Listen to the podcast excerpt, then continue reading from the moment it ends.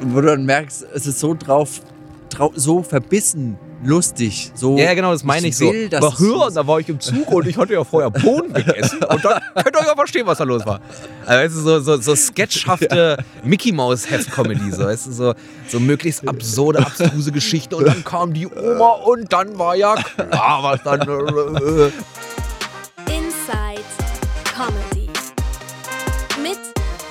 Simon Stäblein. Ja, ihr Lieben, äh, herzlich willkommen zu einer neuen Folge Inside Comedy. Heute zum ersten Mal Outside und zwar mit unserem absoluten Special Guest. Äh, hier ist äh, Felix Lobrecht. Hallo Felix.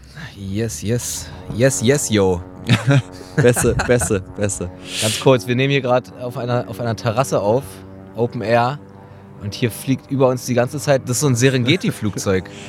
Weißt du, womit so Wilderer? Das ist so ein Ich glaube, dass die dich erlegen wollen, Felix. Ja, ich glaube, ja. du bist sehr viel wert auf dem Schwarzmarkt in China. Ja, herzlich willkommen zum Comedy-Podcast. Ja, Inside Comedy zum ersten Mal Outside. So, den hast du den hast du rumliegen. Den habe ich, den habe ich äh, äh, wochenlang habe ich den anstudiert. Aber äh, die Frage ist doch eher, ähm, gibt es irgendjemanden, der den noch nicht in den Arsch kriechen wollte, weil er irgendwie an deinem Erfolg teilhaben will, wollte, weil er was mit dir machen will, wollte? Äh, ich habe ehrlich gesagt gar nicht so krasses Gefühl, dass mir Leute so krass in den, in den Arsch kriechen würden. Weil. Aber ich, ich kann es auch nicht beurteilen. Ich weiß, also ich glaube, glaubst du, es ist so? Ja, Ja? auf jeden Fall. Also ich glaube, jeder. Ich glaube, voll viele wollen auch nicht mit mir zusammenarbeiten aus der Industrie. warum? Na, weil, weil die äh, auch mittlerweile mitbekommen haben, dass ich, dass ich nicht jeden Quatsch mitmache. Ja, aber es ist egal, weil am Ende, äh, am Ende wollen die alle Geld verdienen. Und, man, und die wissen, dass man mit dir halt Geld verdienen kann. Mhm. Ja, ich krieg das nicht so aktiv mit, ehrlich gesagt. Aber ich weiß auch nicht, was alles durch, also meine Agentin heißt Becky, äh, was durch Beckys Bullshit-Filter nicht bei mir ankommt. Also, weißt du, ich meine? Äh, ist ganz geil, wenn man, das kennst du ja wahrscheinlich auch, wenn man lange mit dem Management zusammenarbeitet, irgendwann versteht man sich wirklich blind. Also es gibt wirklich ganz wenige Anfragen, wo Becky nicht von vornherein weiß, nee, das will er eh nicht machen oder äh, das macht er safe. So, ich schätze mal, aus 100 Anfragen leitet sie mir zwei weiter, wo sie noch Feedback will, ob ich das machen will oder nicht. du bist ja auch dafür bekannt, äh, das öfter mal äh, äh, oder das öftere Mal äh, gegen äh, Brainpool ähm, auszuholen. Ja, eigentlich nicht. Oder- Brainpool glaubt immer nur, dass sie gemeint sind. Das ist eigentlich ganz witzig. Naja.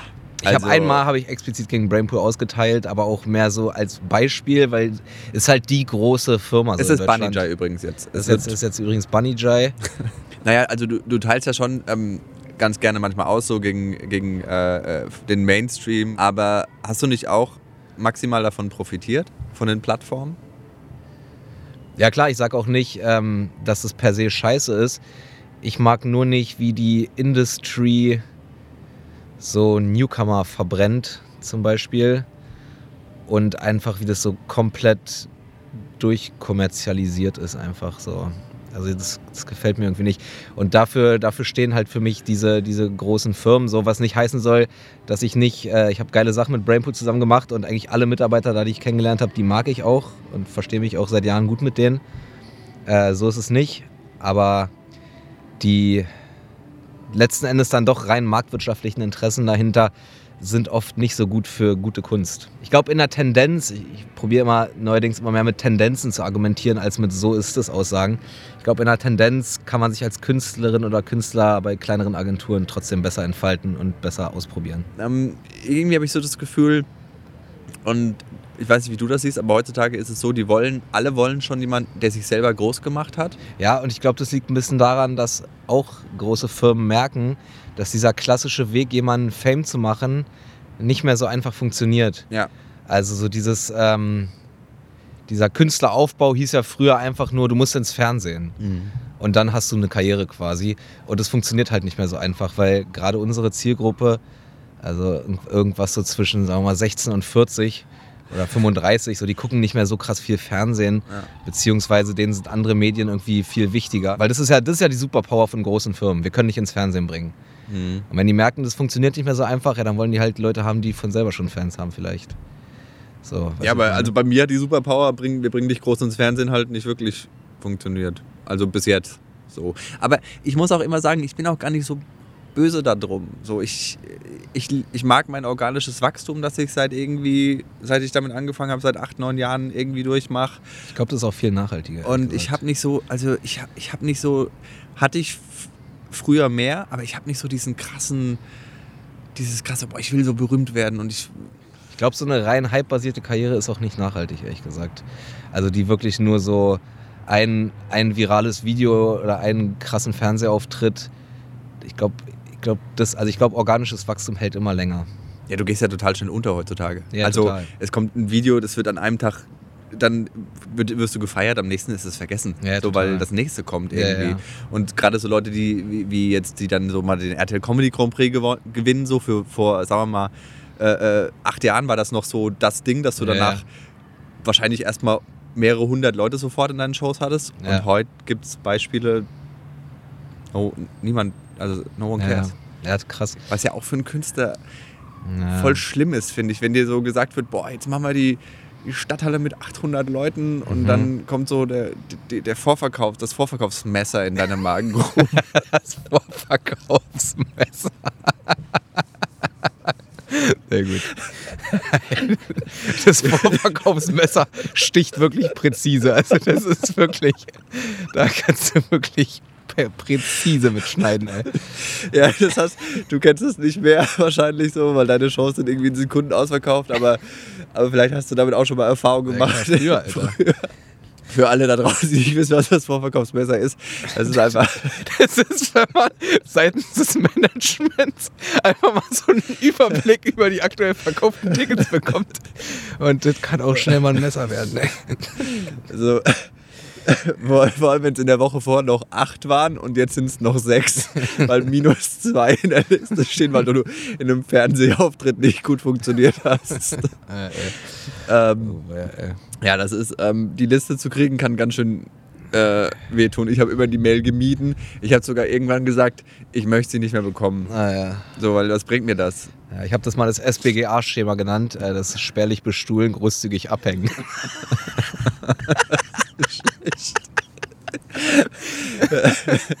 Den Loserlappen. Der Molton des Scheiterns. Oh, die sind aber streng hier mit dem Brandschutz. ja, wegen Brandschutz dürfen wir nur neun Leute reinlassen. Übrigens für die, für die Fans da draußen von egal wem, aus produktionstechnischen Gründen abgesagt heißt immer, dass das Vorverkaufsmesser geschnitten hat. Ja, es ist, es ist schon schlimm, wenn die sagen so, ja, aber das sieht auch mit 20 gut aus. Ja, Und du so, ähm, ja, es ist. Und das ähm, ist ja bei so ganz, also bei so Shows, die so offensichtlich nicht ausverkauft sind. Also wenn du, sagen wir mal, so 19 Leute in einem 200er-Raum hast oder sowas, da, da, das ist irgendwie für alle komisch, weil Mhm. für den Künstler ist es offensichtlich, dass es, dass es nicht so funktioniert hat. Aber auch die Leute, die dann so völlig spärlich sitzen, so, die denken sich auch so, boah, bin ich hier gelandet? Ey, jetzt bin ich einer von den, von den Creeps hier. Ohne wirklich. Du, obwohl du dir nur ein Getränk geholt hast, in der Pause kannst du zum Barkeeper schon sagen, wie immer. hat auch seine Vorteile. Ja, seine man Vorteile. kennt sie als familiär gehalten. Ja, das ist schon schlimm, weil es ist wirklich, es ist so unangenehm für alle, weil die halt auch denken so, okay, es ist falsch hier zu sein. Ja, Es ja. ist einfach nicht gut. Das hatte ich mal in Mannheim, da hatte ich so eine ähnliche Situation. Meine erste Show in Mannheim, das war kurz nach dem Quatsch Comedy Dings damals so 20, also ich glaube, es war sogar noch in 2015. Da waren auch so viel zu wenig Leute da und, und der Veranstalter war einfach in China. Der war einfach nicht da. Und dann habe ich mich da mit so einem Barkeeper, der hat das alles gemacht. Der konnte kein, kein Deutsch und auch nur schlecht Englisch, weil er irgendwie Franzose war oder so. Das war, es gab keinen Backstage-Raum und es gab nur so, ein, so eine kleine Kammer, wo ich so meine, meine Sachen einschließen konnte. Und äh, dann habe ich einfach, während der Einlass lief, habe ich einfach auch im Raum gesessen, so, das, was ja das Schlimmste ist, was hier passieren kann. Und äh, Und dann nach der Show wollte ich meine Sachen haben und dann ist der Schlüssel abgebrochen. und dann musste ich dann noch zwei Stunden warten, bis der Schlüsseldienst kam. Dann habe ich den letzten Zug verpasst und ja, das war richtig gut. Willst du noch was trinken? Wir können aber noch, wir können noch eine, eine Runde Tee, Kaffee, wir können noch mal einen, ich bin, noch, kleinen. ich bin hier noch bestens versorgt. Ja, ey. Sag mal, ist da drüben äh, dieses Gaffelhaus irgendwo? Ist es hier irgendwo? Wir sind ja hier relativ domnah, oder? Äh, bestimmt. Ah, okay. Ich dachte, du wärst so Kölsch, Kölsch-mäßig, also Nee. Köln-mäßig unterwegs. Nee, gar nicht so wirklich. Also ich bin auch kein Karnevalsfan und sonst und irgendwas. Nee, wir sind hier am Hauptbahnhof. Also das ist alles, was ich weiß. Mhm. Da gibt's Kaffee, Sushi und eine Rewe to go. Im Rewe to go gibt es so äh, Leberkäsebrötchen. Das finde ich immer gut manchmal. Ich äh, esse kein, also ich esse kaum, ich esse eigentlich kein Fleisch. Ja, ja. Also ich habe dieses Jahr einmal Fleisch gegessen. So. ja. Wie wichtig sind dir solche Themen? Äh, so Veganismus. ja, generell so, so Nachhaltigkeit im Ja, make the world a better place. Na, an sich schon wichtig. Und äh, ich probiere auch auf einige Sachen irgendwie zu achten. Und es gibt auch Sachen, auf die ich äh, wissentlich nicht achte, wo- ich mich dann immer frage, warum ich eigentlich so ein ignoranter Bastard bin. Dein Spritverbrauch zum Beispiel? Spritverbrauch geht eigentlich, weil ich fliege zum Beispiel so gut wie nie und ich, äh, ich muss halt irgendwie von A nach B kommen und probiere nicht, nicht irgendwie sinnlos groß rumzufahren. Aber nee, sowas wie Fleisch essen, weil ich esse äh, jetzt nicht irgendwie over the top viel Fleisch, aber eigentlich mehr als ich irgendwie so müsste. Und das ist ja eigentlich so eine Stellschraube, an der man easy drehen Naja, kann. mehr als ich müsste. Ja, ja, also, also ich glaube jetzt so rein, ich habe auch mal eine Zeit lang so ein bisschen vegetarisch gelebt, ich glaube so zwei Monate. Das war auch eigentlich ganz cool, aber da habe ich schon gemerkt, dass, ich, dass mir so einfach der, der Geschmack und die Konsistenz so ein bisschen fehlt. Aber so, ich glaube, dieses Bedürfnis ließe sich quasi mit einmal oder zweimal Fleisch essen maximal die Woche irgendwie stillen. Und deshalb meine ich mit mehr als ich müsste, um nicht so weit aus meiner Komfortzone rausgehen zu müssen, weißt du? Okay, ja. So. Ja, Also es gibt ja auch so Sachen bei mir, also ich versuche wirklich schon sehr drauf zu achten, ne? zumindest was so, so äh, Bio und alles angeht. Aber zum Beispiel bei Waschmitteln, ne? Ja. Es gibt Sachen, da will ich Chemie haben. So, ich Ja. will auch Chemie in meiner Zahnpasta haben. Ich auch. Ja, aber ich bin echt so, äh, bei, bei Waschmitteln und alles, da vertraue ich schon so den, so, ne? Ja, ich- bin auch krass. Also ich habe äh, ich hab so eine komische, ich weiß gar nicht, was es ist. Ich, äh, ich bin eine HSP, eine sogenannte HSP, eine hoch, hochsensitive Person. Und äh, ich, ich höre extrem gut, manchmal zu gut und ich bin extrem geruchsempfindlich. Echt? Ja. Und ähm, deshalb kann ich so, manche Gerüche kann ich nicht, kann ich nicht. Ich habe meinem Bruder mal ein Waschmittel verboten, was er sich neu gekauft hat. Er hat gesagt, es geht nicht. Ich kann nicht mit dir im Auto sitzen, wenn deine Klamotten so riechen. Ich krieg sofort Kopfschmerzen. Oder, Okay. Ich, äh, das ist äh, ganz, äh, ganz, ganz extrem. Und ja, bei dem Hören ist witzig, wenn ich so Soundcheck mache bei meinen Shows. Ich habe einen eigenen Tontechniker immer dabei und der wird teilweise wahnsinnig, weil ich höre immer, ich höre so Probleme, die normale Menschen nicht hören können, aber ich kann sie auch nicht beschreiben. So eine Fledermaus oder was? Ja, so, genau. So Bei mir läuft das über Ultraschall. Und dann, dann hole ich äh, Belz, heißt er, hole ich Belz manchmal auf die Bühne und sag ihm das und probiere das so irgendwie zu beschreiben. Da meint er so, war so ein geiles Ding, er meinte so, also es könnte eine Sache sein, aber die kannst du eigentlich nicht gehört haben. Und dann hat er so irgendwas verändert. Und dann meinte ich, ja, jetzt ist besser. Und äh, das ist so ein ganz. Du bist voller Mutant, glaube ich. Du bist so die nächste Stufe in der Evolution. Vielleicht. Vielleicht auch die letzte. Nee, HSP, das, das ist, das ist äh, vielleicht auch die letzte. Nee, es ist so ein größeres Ding. Manche, manche, manche Leute, Tommy hat sowas ähnliches. Tommy, ähm, Tommy, äh, für Tommy haben Zahlen, Farben und sowas. Das geht dann eher ins Grenzautistische, aber. nee, aber HSP, das ist ein abgefahrenes, abgefahrenes Ding irgendwie. Ich hatte mal eine Mitbewohnerin, die war halt so enorm bio. Mhm. Also so, so richtig, die hat dich so angemault. Wenn, wenn die, die kam so, wenn du gekocht hast, das ist so acht Jahre her oder so, und wenn du gekocht hast und dann kam die so rein, na, hast du wieder eine Antibiotikapute in der Pf Also so Oh, halt, geil. ne?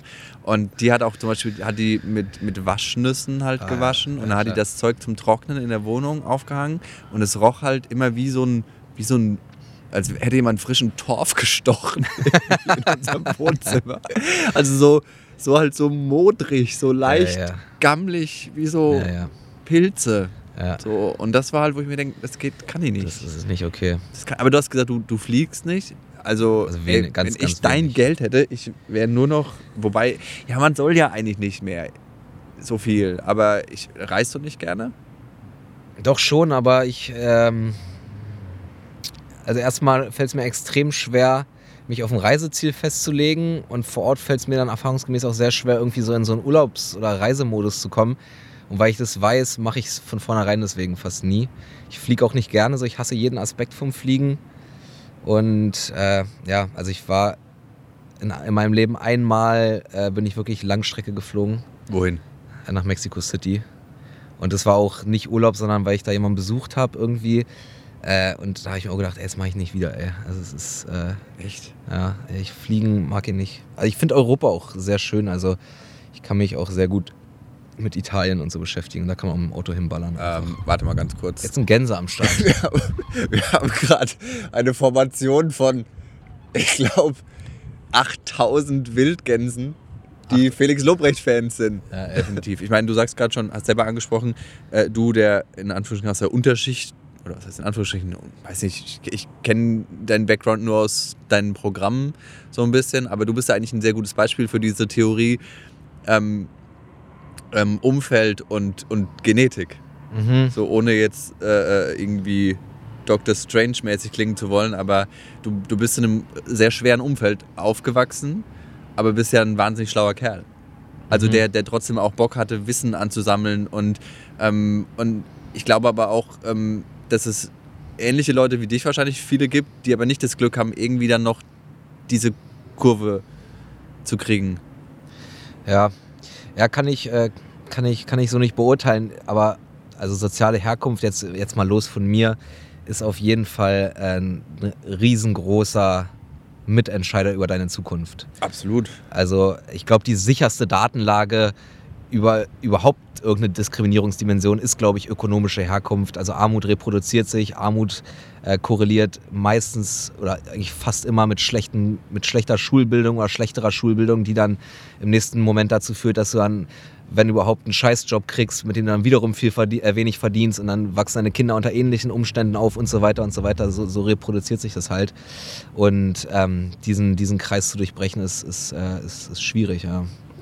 So, Aber du versuchst es. Also, also du bist ja auch jemand, der, ähm, und das finde ich immer ganz cool. Na, meine. Geschwister und ich haben das geschafft, ja. Also, weil, und, und du weißt, wie es ist. Und äh, du weißt, also du weißt, wie es ist, da zu sein und du weißt, äh, und jetzt hast du einen riesen Erfolg und auch wahrscheinlich keine finanziellen Probleme mehr, aber du bist ja trotzdem auch bemüht, davon was abzugeben und, und anderen so, so, so ein bisschen zu helfen. Ja, ja, klar. Und ähm, ich glaube, das macht auch so ein bisschen deinen dein Erfolg aus, so mit diese, dieses, ja, dieses, ähm, dass du das halt irgendwie, so diese, diese Kämpfernatur, Mhm. dieses, ich habe ich hab mich, da sel- ich hab mich da selber irgendwie rausgearbeitet so und jetzt, jetzt, jetzt bin ich hier. Also manchmal frage ich mich bei dir, ähm, oder wie du das siehst, hast du manchmal, oder denkst du nicht auch manchmal, dass du deinen Fans so ein falsches Signal gibst durch, durch dieses,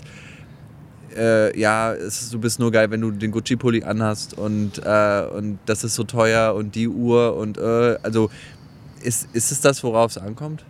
Ist das das, Nee, wo, du, nicht. wo du sagst, irgendwie, Ja. Aber ich habe auch nicht das Gefühl, dass, dass es in irgendeiner Form meine Message ist, nur weil ich das anhab. Also nur weil ich mir Klamotten kaufe, die ich mag, heißt es ja nicht, dass ich von also dass ich von anderen Leuten erwarte, dass sie das auch machen müssen, sonst finde ich die irgendwie scheiße oder so. Nee, das nicht, aber ich meine, du, äh, äh, du gehst ja schon, also de, de, dein, dein eigener Reichtum, den du jetzt erwirtschaftet hast, ähm, zu Recht. Ne? Du, also, wo man sagt, ja, geil, aber den trägst du ja schon gerne zur Schau.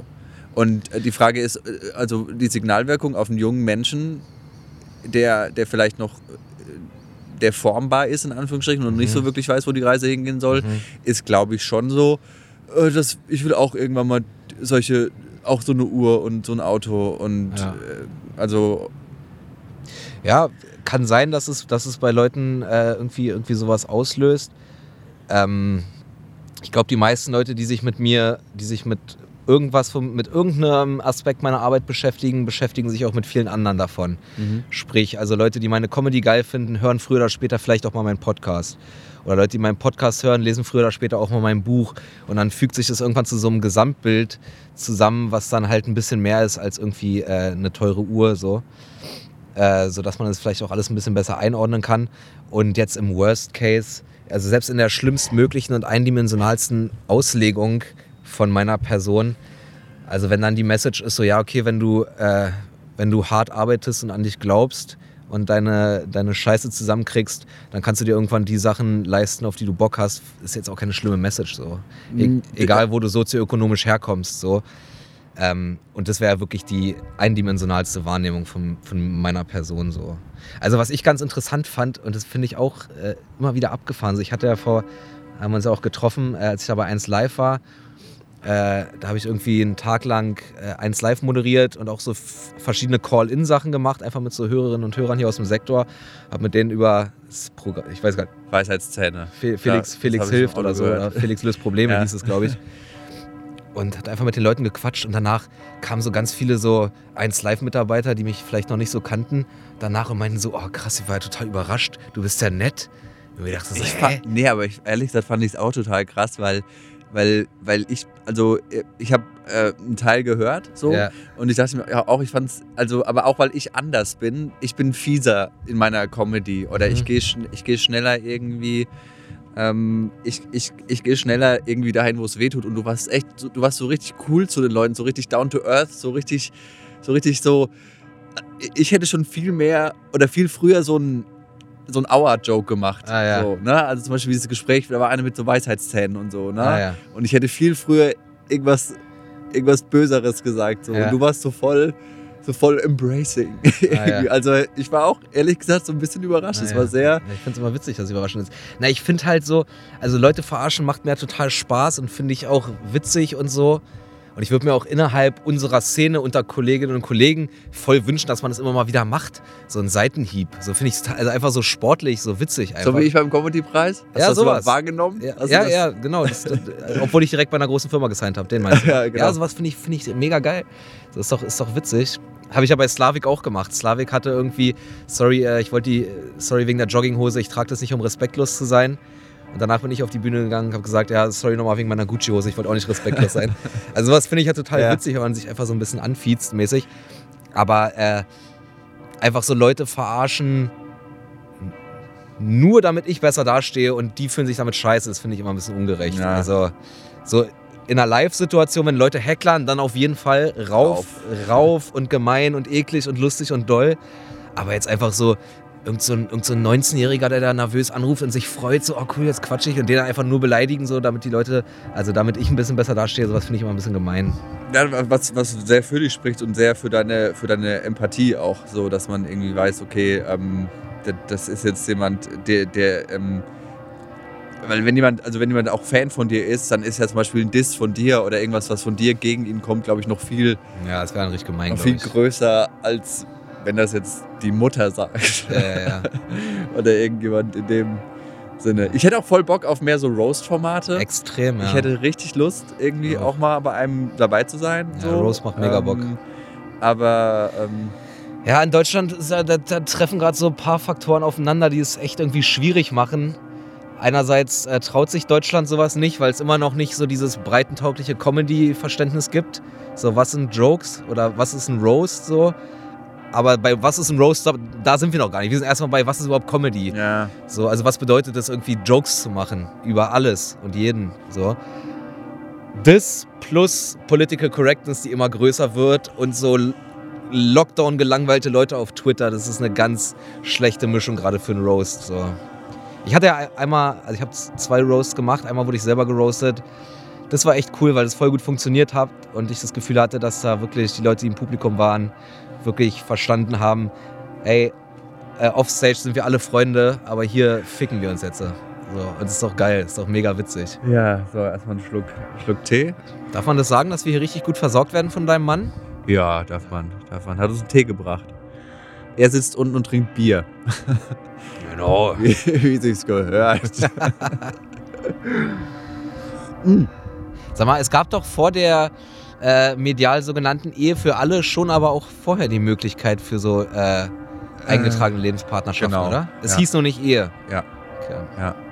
äh, ich weiß auch gar nicht genau so, was, ob das einen Unterschied gemacht hat, irgendwie. Ich weiß, ich, ich weiß nicht, ob es da, also ob es quasi dieselben auch steuerlichen Vorteile quasi hatte wie eine Ehe. Vorher auch schon? Ich glaube schon, ja. Ah, ja. Es ist nur die. Also, Was wollt ihr denn dann? Was ist denn noch? was kommt als nächstes? Was denn als nächstes? Tiere? Oh, Leute. Homophobie ist so eine Sache, die ich noch nie verstanden habe. Nicht mal, nicht mal als Assi-Jugendlicher, 15-jähriger Neuköllner. Das habe ich noch nie verstanden. Ich glaube, das ist ein, äh, für viele so, dass ähm, so, ein, so ein Männlichkeitsproblem irgendwie. Ähm, ich weiß auch nicht, wie ich das beschreiben soll, aber es gibt ja ganz viele Studien, dass ähm, die Männer, die am homophobsten reagieren, oftmals die größten homoerotischen Tendenzen haben. Ja, ja, klar. Also das ist schon Ja, ja. krass, dass das so ein, Ja, so Kompensation. so ein innerer, so ein innerer Kampf so, ne? Ja, genauso also, wie sehr unsichere Personen oft extra mittelpunktig sind. So. Mhm. Speaking of which, hallo Felix Lobrecht. Hallo Felix Lobrecht. Ja, ich glaube, das ist eine. Hatte ich, glaube ich, in meinem ersten Programm, ist jetzt auch keine krasse Erkenntnis oder sowas, aber ich glaube wirklich, jeder Mensch, der beruflich auf der Bühne steht, hat irgendeinen Knacks. Ja. Weil du begibst dich nicht freiwillig in diese Situation immer und immer wieder. Das ist ja das Unnatürlichste, was es gibt. Absolut. Vor, Ungeschützt vor, vor vor tausenden Fremden potenziellen, also in meinem Fall vor, was ist, zehn, wenn man, Dezimen. ja, man, man, man ist Ja, ja, tu doch nicht so, ey. Du, du machst du auch so 1, 2, 300. ja, schon mittlerweile, Köln machst du bestimmt sogar hier, Köln machst du auch bestimmt CBE voll. ja, Ja, ja, also mittlerweile fast das Gloria. ja mega. Und ich habe dich ja live im Gloria gesehen damals und ähm, ich muss echt sagen, ähm, dass ich ähm, dass ich es wirklich gut fand, das, das Programm. Ah ja, danke. So, Welches Ken- war das? Kennick Ach, das war es damals. Das war damals- Ah, ja. Kenn ich, fand es auch lustig, als äh, eine Mutter mit ihrer Tochter rausgestürmt ist. ah ja, sehr gut. ja, das ist witzig. Fand ich auch. Das war ein gutes Zeichen. Drei Leute müssen verstört gehen, dann war es eine gute Show. Aber wo wir hier gerade schon mal beim gegenseitigen, äh, gegenseitigen Feedbacken sind, das habe ich dir auch schon mal äh, äh, off the record gesagt, ich glaube sogar schon mehrmals. Äh, aber ich finde es wirklich krass. Äh, in, in meinen Augen hast du von den Comedians, die ich so mitverfolgt habe, die mit Abstand krasseste Lernkurve in den letzten. Also keiner ist so viel besser geworden wie du in den letzten Jahren, finde ich. Weil äh, ich, wir kennen uns ja beide noch von der Quatsch Schmiede, wo wir beide noch ganz anders waren vom, vom Style her und so. Und äh, ja, ich habe damals richtigen Scheiß gemacht und du warst für mich damals in meinem ersten Eindruck so ein richtiger Köln-Comedy-Hack. So ein hacky Kölner, gute Laune, gute Laune-Comedian. Und äh, das, das ist halt, also ich finde das richtig gut mittlerweile, was du machst. Und äh, ja, das hätte ich damals auf jeden Fall nicht gedacht. Krass. Ja, es war ähm, auch, auch äh, ganz, ganz andere Zeiten. Also ähm, damals war natürlich viel mehr Unsicherheit im Spiel. Ja. Und das, und das kann man halt über dieses. viel weniger Übung und so. Ja, aber da, das über, auch über dieses Ich bin so funny kann man halt ganz viel kaschieren. Ja. So an der an Unsicherheit. Und ähm, ja, boah, ich habe ewig gebraucht, um auch zu so ähm, wirklich wirklich mich darauf zu verlassen, dass das schon witzig ist, was ich erzähle. Mhm. Also, dass ich nicht extra witzige Sachen ausgraben muss, Ah, ja, ja. so extra witzige Themen, die ja total kontrovers und witzig sind, äh, sondern dass ich einfach Sachen erzählen kann und die werden schon witzig sein, wenn ich sie erzähle. Ja, genau.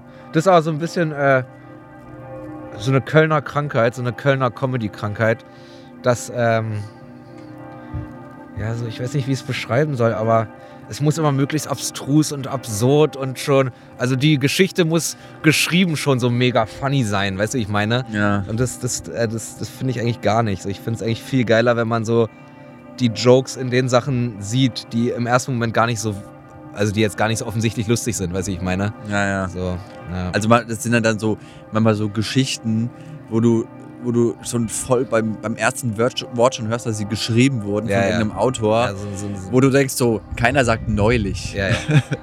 Das ist so, nee. Und wo du dann merkst, es ist so drauf, trau, so verbissen, lustig. So, ja, ja, genau, das meine ich, so. will, dass Aber es hören, da war ich im Zug und ich hatte ja vorher Bohnen gegessen und dann könnt ihr ja verstehen, was da los war.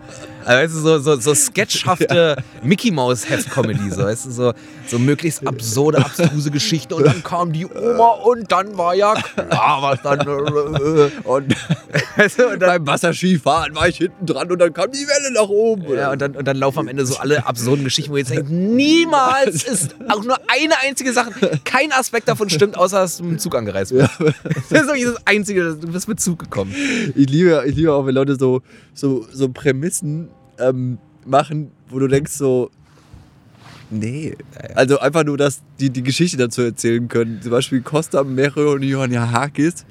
Ähm, der, Meronianakis. der heißt der folgende Prämisse immer sagt, er fragt irgendwie so, warum haben alte Frauen immer Obst dabei? Ah, ja. ich habe so gesagt, so, mit anderen Comedians, haben die nicht. So, Aber Costa Westermann, ich habe Costa, äh, immer wenn ich in Frankfurt Show habe, äh, Shoutout an Costa, wenn ich in Frankfurt Show habe, lasse ich ihn, äh, äh, also frage ich ihn, ob er Bock hat, Opener zu machen. Und äh, meistens hat er Bock, wenn er Zeit hat, ist er dann immer auch da. Und Costa ist wirklich, dem sagst du, okay, mach mal bitte acht Minuten. Was schätzt du, wie lange war sein Rekord? 25, 27 war sein 27. Rekord. 27, ist ja unglaublich, ey. Der einzige Grieche, der freiwillig mehr arbeitet. Ähm, aber nee. Ich finde übrigens, ey, ich mag Jokes, wo die Prämisse schon witzig ist. weißt du, ich meine, wenn du, so, wenn du so eine Beobachtung hast, die sofort, die, wo die Beobachtung schon geil ist, Ja. wo man sich dann richtig darauf freut, Was ist wie, wie der noch Joke? verwandelt wird. Ja, genau. Ja, ja. so richtig, wo du schon so, so, so, so jemand, so, wenn so aufs Tor zugerannt wird und oh, der Pass war schon gut. Und dann. Was, was macht er jetzt draus? Neulich so eine geile? Prämisse gehört von Mark Norman, so ein Ami-Comedian, den ich sehr empfehlen kann. Er ist krasser Joke-Writer einfach und der hatte so die Prämisse, dass so ganz viele Mädelstruppen haben so einen schwulen besten Freund, aber keine Dudes-Truppe hängt so mit einer Lesbe rum. Voll die geile Beobachtung. Weißt du, ich Das stimmt meine? aber wirklich. Ja, es bestimmt einfach so, ja genau, warum ist man da nicht selber drauf gekommen? Und ab dann kannst du wirklich nur noch verwandeln, weißt du, dann kannst du wirklich so drei, vier, fünf Jokes hinterher ballern, weil die Prämisse schon so stark ist, ja. Und ich finde ja auch, das ist ja auch ganz wichtig zu sagen, dass man, ja, man muss, keiner von uns wird das Rad neu erfinden. Wir alle leben in der gleichen Welt, in der ungefähr meistens die gleichen Sachen irgendwie stattfinden. Ja. So, ne? Und ähm, zum Beispiel habe ich, ähm, ich habe Hype noch nicht ganz gesehen, aber ich habe so einen Ausschnitt von dir gesehen. Und da geht es um, um Lachtypen, Ja. was ja so tausend Jahre alt ist. Ja, ja. Ne? Aber, aber das war halt einfach mal wieder so, aber wie macht's Felix? Weißt du, so dieses, ich glaube nicht, dass der jetzt einfach so, so das macht, wie es halt schon das gibt, sondern ich war so gespannt, okay, was kommt jetzt? Ja. Und dann hast du halt so, so viel geilere Beobachtungen, also viel ge oder äh, du hast viel geiler verbalisiert, so mit diesem, ja, das hört sich so an, als würde der Krebs, was weiß ich, Ja, aus seinem Mund Straight, rausspringen aus, straight an dem Tumor vorbei. an dem Tumor vorbei. Und das sind halt dann so, wo man denkt, so ja, ich kenne das schon, Ja, aber ich will es von ihm hören. ja, ja. Aber das ist ja auch im Wesentlichen das, äh, also was Comedians anbieten können. So, wie, wie du sagst, wir können das Rad nicht neu erfinden. So jedes Thema wurde wahrscheinlich schon mal thematisiert, aber im Optimalfall läuft ja jeder mit seiner eigenen Brille durch die Gegend und mit seinem eigenen Blick auf die Dinge so. Äh, und, und deswegen kann, ist potenziell jedes Thema spannend. Also ich finde immer, äh, also ich habe nicht so viele so eine Jokes, aber ich habe da gar keine, äh, bisher einfach nur, weil mir da noch keine zu eingefallen sind. Aber zum Beispiel Männer und Frauen, das ist einfach ein geiles Thema. Wenn dir dazu was Geiles einfällt, dann ist es nicht ausgelutscht, weil Mario Barth sowas schon mal hatte. Wenn, wenn du es geil machst, dann kannst du auch einen geilen Bahn-Joke machen, weißt du, was ich meine? Also Ja, ja, einen klar, geilen Ikea-Joke. So. Es gibt's alles.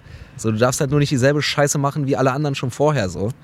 Also das, das finde ich auf eine Art auch sehr beruhigend, weil man muss nicht immer so das krasse neue Thema finden. So. Das ein offensichtliches Thema mit einem geilen Winkel. Ja. Oder mit einem geilen Wording ist schon, also, ja.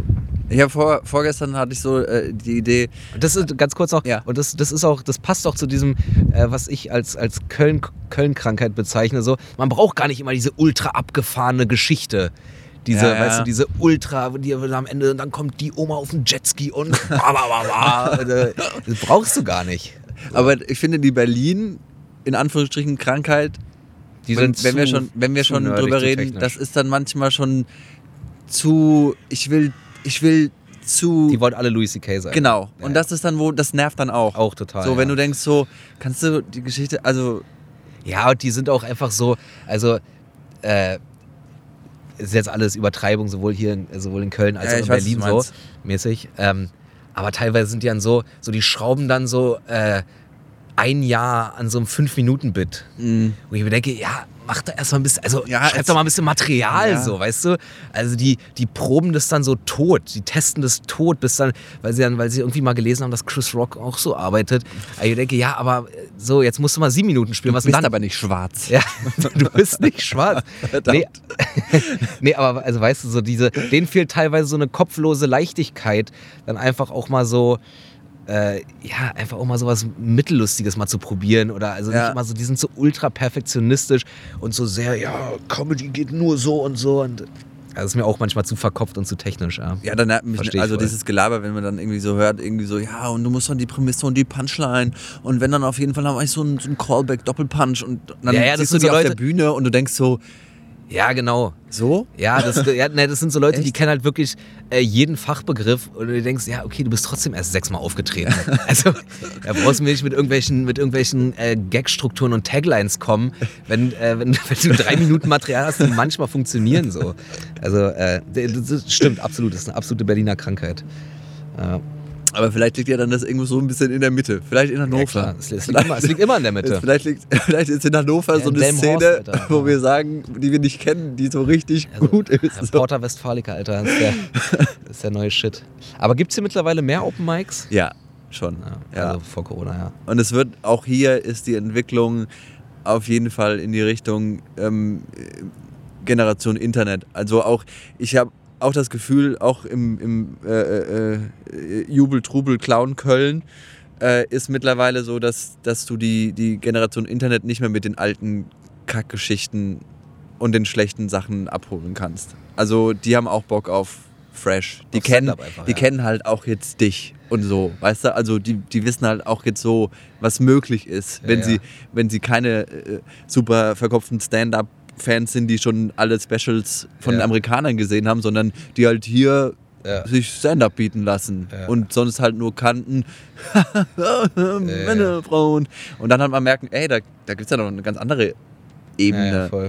So, Das hatte ich ähm, dir auch geschrieben, kannst dich daran erinnern? Ich glaube, da hast du das Nightwatch Talent Award dieses Jahr moderiert.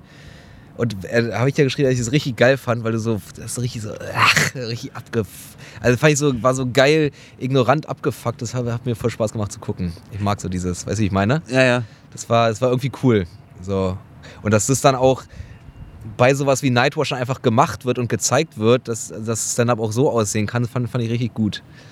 Also ich, äh, ja. Es wird ja vielen, vielen oder ähm, nachgesagt, ähm, so, dass sie dich kopieren und dass sie ähm, von dir viel aufschnappen. So, ja, oh, also ich glaube, in 2018, 19 war so, war so der häufigste Diss unter irgendwelchen Stand-Up-Videos. Ja, Krass, wie der Felix kopiert. ja, ja. Habe ich auch schon gekriegt übrigens. Ah, ich hab, echt, ja? ja? ich habe ähm, und vor allem bei so einer ganz, bei so einer Crowdwork-Nummer bei Nightwash, Ah, ja. wo ich so richtig den, den, den Albernen raushängen habe lassen Mhm. ähm, und dann so krass wie Felix Lobrecht und ich so Naja. Mm, Ja, ist mir selber ehrlich gesagt noch nie so Nee. aufgefallen. gar nicht so wirklich. Also nur weil ich jetzt auch mal auf den Boden geguckt habe und meine Hand einmal so gemacht hat. Ja. Wobei sich mein, mein, äh, meine Performance auf jeden Fall schon krass verändert hat. Also diese ganzen Sachen, die mal kurz mein Markenzeichen waren, die ich auch gehasst habe, das war ja wirklich auch nur aus Unsicherheit raus. Also dieses langsame Sprechen und dieses wenig Bewegen und so. Das war einfach nur, weil ich mich äh, nicht getraut habe, mehr zu machen. Ich habe ich hab mich da auch wirklich äh, sehr gefangen immer drin gefühlt. Bin froh, dass ich dann rechtzeitig den Bogen bekommen habe und dass meine paar Fans, die ich damals hatte, das auch mitgegangen sind. So. Also dass ich, äh, weil das hat mich wirklich genervt. So dieser, ich dachte mir immer so, ich rede ja nicht mal ansatzweise im normalen Leben so, wie so bei meinen ersten Stand-Up-Sets. Weißt du, Mhm. dieses ultra langsame und so. Das bin ich zum Glück äh, komplett losgeworden. Aber ähm, ja, also mir ist noch nie, also ich habe bei noch keinem bisher das Gefühl gehabt, dass, dass er oder sie mich kopiert. Ich möchte ja aber jetzt noch kurz sagen, ähm, Ja. Chibo hat übrigens einen Slogan. Ja, ich weiß. Ähm, Jeden Tag eine neue Welt, war. ja, Ja. was ja auch so eine, so eine Prämisse ist, wie warum haben alte Frauen immer Obst dabei? Ja, einfach ja. um den Leuten zu sagen, es ist jetzt einfach so ja. und du schluckst das jetzt. So, Ja. ich, hab- das habe ich immer gedacht. Ich fand die Nummer schon, ich fand natürlich sehr lustig, so, äh, was du da draus gemacht hast, aber Nee, das, ich glaube, ich glaub, der, also die Prämisse war ja eher, was ist das Geschäftskonzept von denen? Mit dem Slogan, ja. der Slogan kam dann später mit so. Der Slogan kam später dazu, ja. Ja. ja. Aber der Fake für die ganze Familie war schon witzig. So.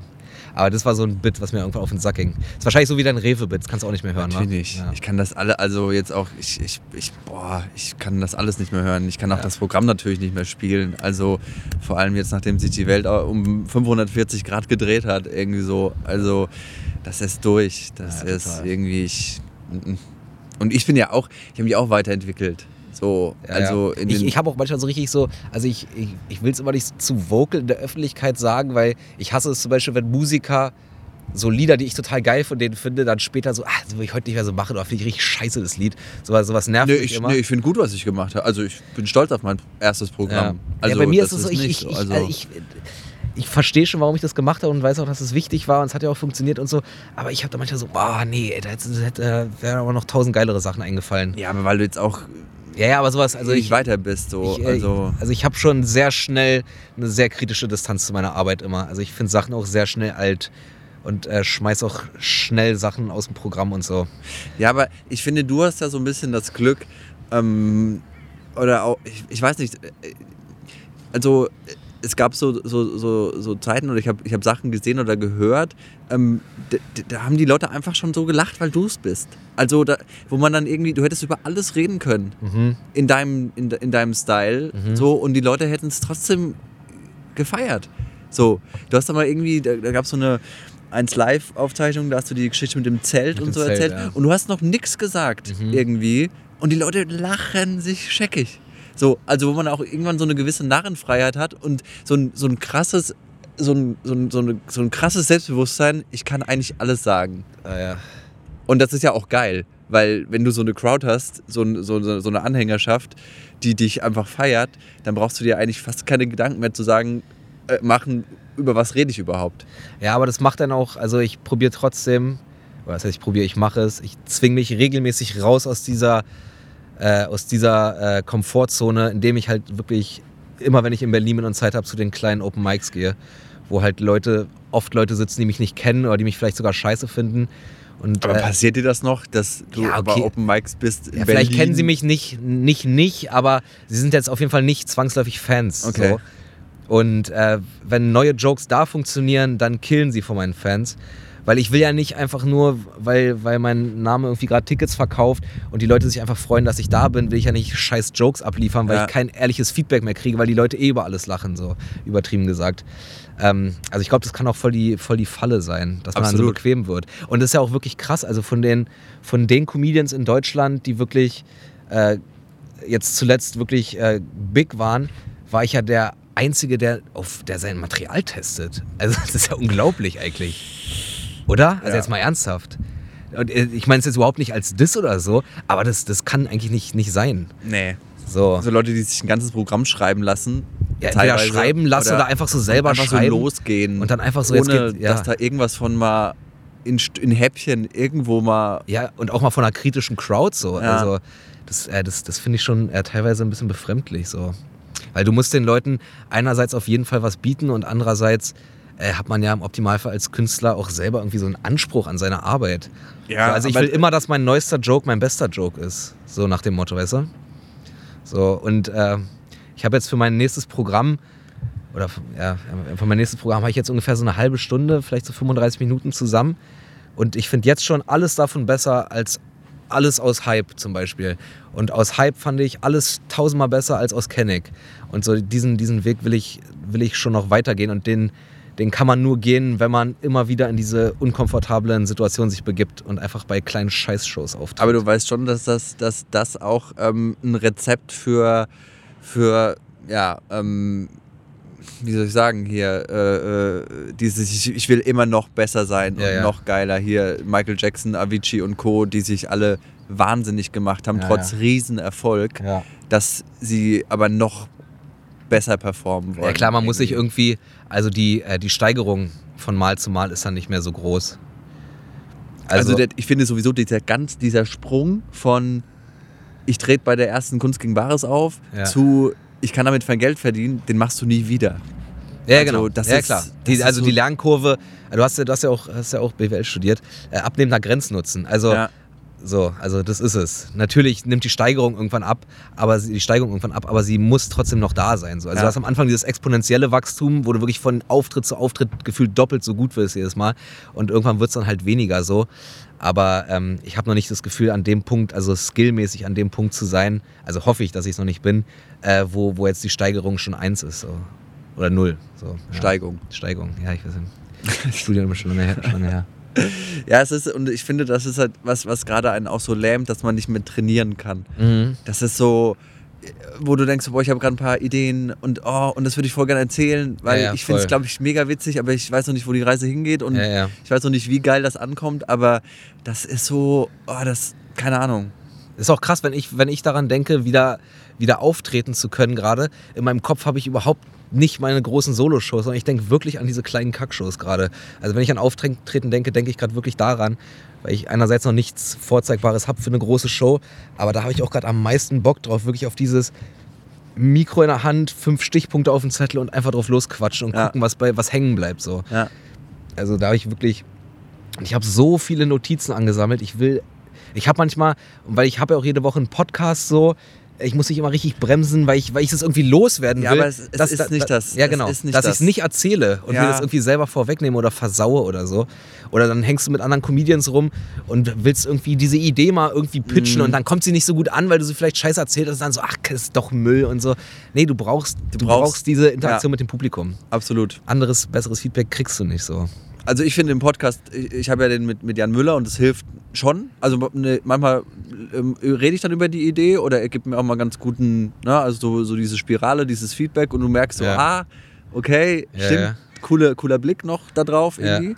Aber es ist nicht, ähm, ich erzähl's mal und ähm, weil, weil die, die, also wenn so ein Publikum das lacht, gibt dir ja auch so ein dass du dich reinsteigerst in die, Total. in die Idee. Das ist ja, Ja, so, ja. ich sag euch was und die finden es gut und du so, ja, dann finde ich es aber auch ganz gut. Und Ja, wie wär's denn damit? Und Ja, wie wär's genau. denn Ja, damit? genau. Und das ist so dieses, ah, Ja, es sind so krasse Synergien, so eine, das steigert sich so hoch. Und, und äh, mein Podcast wird halt auch von, von vielen Leuten gehört. Teilweise ist eine Idee auch einfach verbrannt, wenn ich die da raushaue. Also weißt du, was ich meine? ja, aber Ich meine, klar ist es live nochmal was anderes, aber wenn du so. Es gibt ja so Jokes, die kann man auch mehrmals hören und die sind geil, aber es gibt manchmal auch Jokes, die sind genau beim, beim ersten Mal hören witzig, weil es da überraschend kommt. Weißt du, ich meine? Absolut, aber ich glaube trotzdem, dass, das ein bisschen zu verkopft ist, weil wenn du dann in der, in der Halle bist, vielleicht haben ein paar die Stelle wirklich total aufmerksam gehört Ja, ja, und kennen die Nummer schon, aber ich wette mit dir, äh, ein paar Prozent äh, hören deinen Podcast nicht oder haben die Folge nicht gehört, ein paar haben es beim Kochen gehört, Ja, also ja, und dann hast du es nochmal anders eingebettet, Ja, weil du es ja nur als ersten Drop und also ich glaube, da macht man sich auch manchmal zu viel Man macht sich eh zu verrückt irgendwie Zu verrückt. teilweise. Weil ich kenne es ja von mir selber so, äh, wenn du, ich war zum Beispiel mal bei Bill Burr live, als er in Deutschland war. Und ich habe, äh, ich fand nicht alles geil, aber sagen wir mal, von 90 Minuten habe ich 60 Minuten wirklich sehr gut gelacht. Und dann habe ich ein Jahr später das Special auf Netflix gesehen und habe nochmal 60 Minuten durchgelacht, obwohl ich die Jokes ja irgendwie alle schon mehr oder weniger kannte. Aber du vergisst ja dann doch alles. Ja, klar. Also am Ende bleiben vielleicht bei einem, wenn du ein 90-Minuten-Programm anguckst, so an drei Jokes kannst du dich aktiv erinnern und die anderen kriegst du schon gar nicht mehr zusammen. Du weißt nur noch, ja, dann hat er irgendwie sowas erzählt, war irgendwie mega witzig. Aber du kannst dich gar nicht mehr an die, an die konkreten Punchlines erinnern. So. Plus, dass sich Menschen ja auch freuen, wenn sie was wiedererkennen. Ja, ja. Also das ist ja auch noch so ein, das hat er im Podcast schon mal, Ah, das ja. fand ich damals schon witzig. Also auch das ist ja eigentlich auch ein Benefit. Natürlich gibt es diese Jokes, die, wenn du so einen krassen Reveal hast, der, der, der geht nur einmal. Ja, ja. Ne? Ja, Klar. genau. Aber so erzählst du ihn ja auch im Podcast nicht. Weil Ja, so ja. kannst du ihn nur mit Timing auf einer Bühne erzählen, erzählen ja. und nicht in einem Gespräch mit jemand anderem. Ja, und Irgendwie. Podcast läuft ja auch nur über Audio so. Was ich ganz geil finde an Stand-Up, ist, dass man da einfach wirklich immer besser drin werden kann noch. Also man kann immer besser werden. Und dass man immer wieder feststellt, was noch alles lustig ist. Mhm. Außer das, das bloße gesprochene Wort.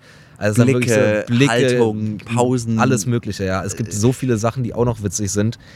Äh, ja, und klar, das ist mit dem Podcast nicht äh, vergleichbar. Du kannst wirklich durch einen Gesichtsausdruck, kannst du einen Joke so dermaßen verstärken oder pushen Oder ruinieren. oder ruinieren. Wenn du halt wirklich den, deine geile Punchline einfach so minimal so einmal dich versprichst, ach fuck, Ist krass, ne? fuck. Ist krass, wie das dann so, wie das wirklich on point sein muss. Ja. So mit, die Pause muss genau stimmen, das Wording muss genau stimmen.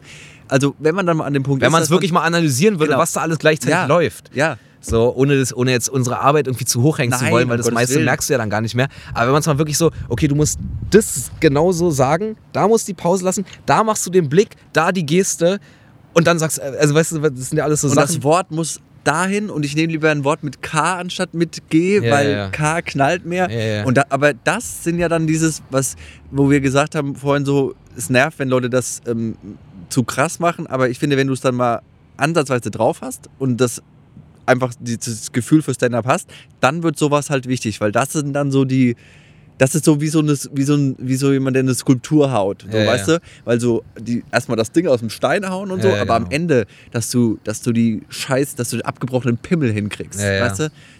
Das ist wirklich so, ja, stimmt, dieser, dieser Feinschliff, ja. Ja, genau. Und der, der, äh, das Ding mit, den, mit diesen zu verkopften Berliner Underground-Comedians teilweise ist, dass die von vornherein so an ihr Material gehen. Weißt Ja. du, die haben, gehen von vornherein, nein, ein guter Joke, hat alle acht, äh, alle acht Wörter irgendwie eine Punchline und bla, bla, bla, bla.